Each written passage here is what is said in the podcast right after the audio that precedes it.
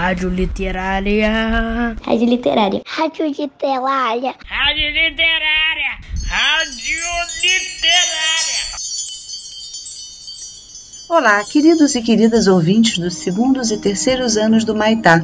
Eu sou Kate Benedict. Bem-vindos ao programa Hora da Literatura. Antes de iniciarmos o episódio de hoje, gostaria de saber se vocês entraram nos Padlets que fizemos para os capítulos 1 e 2 de Robson Crusoe. Convido para que deem uma olhada, pois procuramos ampliar a leitura do livro com mapas, imagens, curiosidades e a parte mais especial para mim. Também colocamos as produções e comentários que estamos recebendo de vocês. Participem! É uma forma gostosa de nos sentirmos mais próximos em tempos que estamos sem o contato presencial, não é mesmo? Assim, podemos matar um pouco as saudades. No capítulo 2, vimos que Crusoe aprendeu boas noções de matemática, leis da navegação, registro de rotas do navio e muitas outras coisas que um marinheiro precisa saber. Além disso, Robson tornou-se um comerciante da Guiné, mas foi surpreendido pelo ataque de piratas em uma viagem que fazia para a Inglaterra. Isso fez com que ele tornasse escravo em Salé, cidade portuária do Marrocos. Depois de dois anos, conseguiu fugir e foi resgatado por portugueses que o trouxeram para o Brasil. Lembram? Vamos ver o que aconteceu quando ele chegou na Baía de Todos os Santos.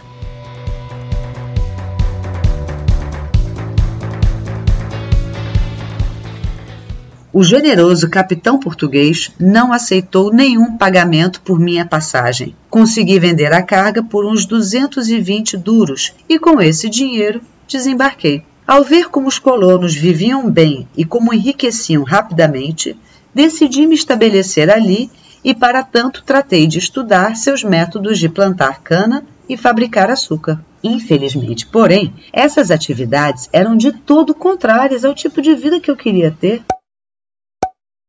Vivi quase quatro anos no Brasil, durante os quais prosperei e fiz amizade com alguns comerciantes de Salvador, nosso porto. Várias vezes lhes falei de minhas duas viagens à costa da Guiné, e um dia três deles me disseram que pretendiam equipar um navio e enviá-lo para lá com a finalidade de adquirir escravos. Só precisavam saber se poderiam contar comigo. Eu, que nasci para ser meu próprio destruidor, respondi que iria de bom grado desde que cuidassem de meu engenho.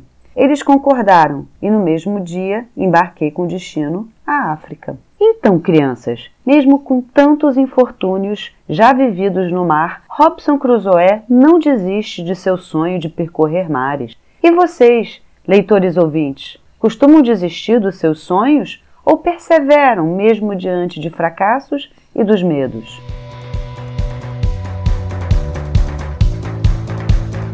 O tempo esteve esplêndido enquanto navegamos ao largo do litoral brasileiro. Mas quando nos encontrávamos, segundo nossa última observação, a 7 graus e 22 minutos de latitude norte, uma violenta tromba d'água nos surpreendeu. Sem poder fazer absolutamente nada, deixamos-nos carregar para onde resolvessem nos levar o destino e a fúria dos ventos.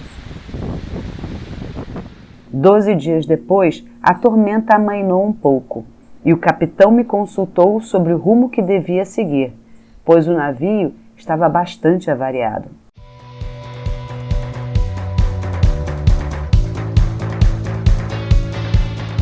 Mudamos a rota, dirigindo-nos para noroeste com o objetivo de chegar a Barbados ou qualquer outra ilha inglesa no Caribe.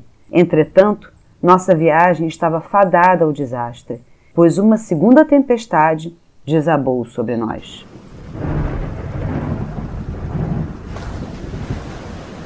Em meio a essa aflição, o vento soprando furiosamente, um de nossos homens gritou nas primeiras horas da manhã: Terra à vista! Mal saímos da cabine, o navio encalhou num banco de areia sob o açoite violento das ondas. Querido ouvinte, você já viu um banco de areia? É um acúmulo de areia no meio de um curso d'água ou numa costa marítima. Ou seja, o navio ficou preso antes da arrebentação, com ondas altas batendo nele. Imagine a situação dos tripulantes. O que você faria numa situação dessas?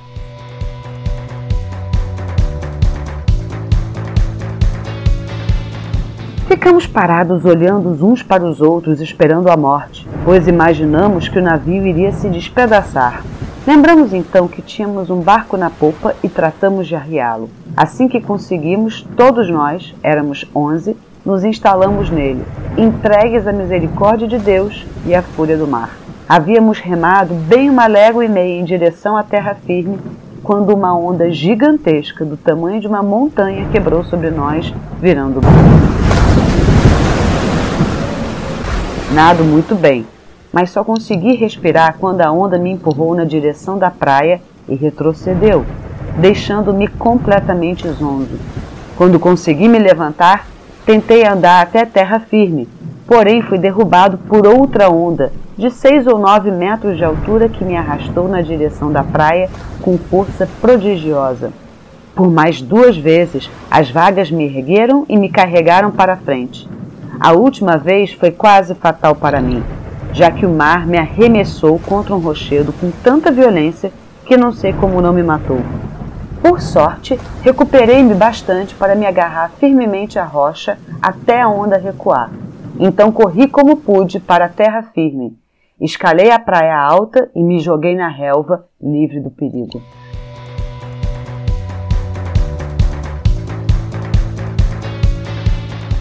Agradeci a Deus por ter me poupado a vida e pensei nos meus companheiros que não conseguiram se salvar. Eu estava encharcado, não tinha roupas secas e nada para comer ou beber. Tampouco tinha armas para caçar ou para me defender de alguma criatura que me ameaçasse. Afastei-me da praia uns duzentos metros, a fim de procurar água potável, e para minha grande alegria consegui encontrá-la.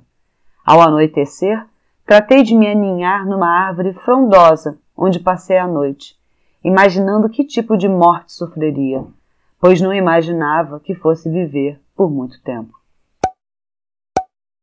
O que será que aconteceu com Cruzoé? Exausto, molhado, com fome, com frio, dormindo ao relento em um lugar desconhecido. Que perigos o rondavam nesta noite escura? Aguardem o próximo capítulo.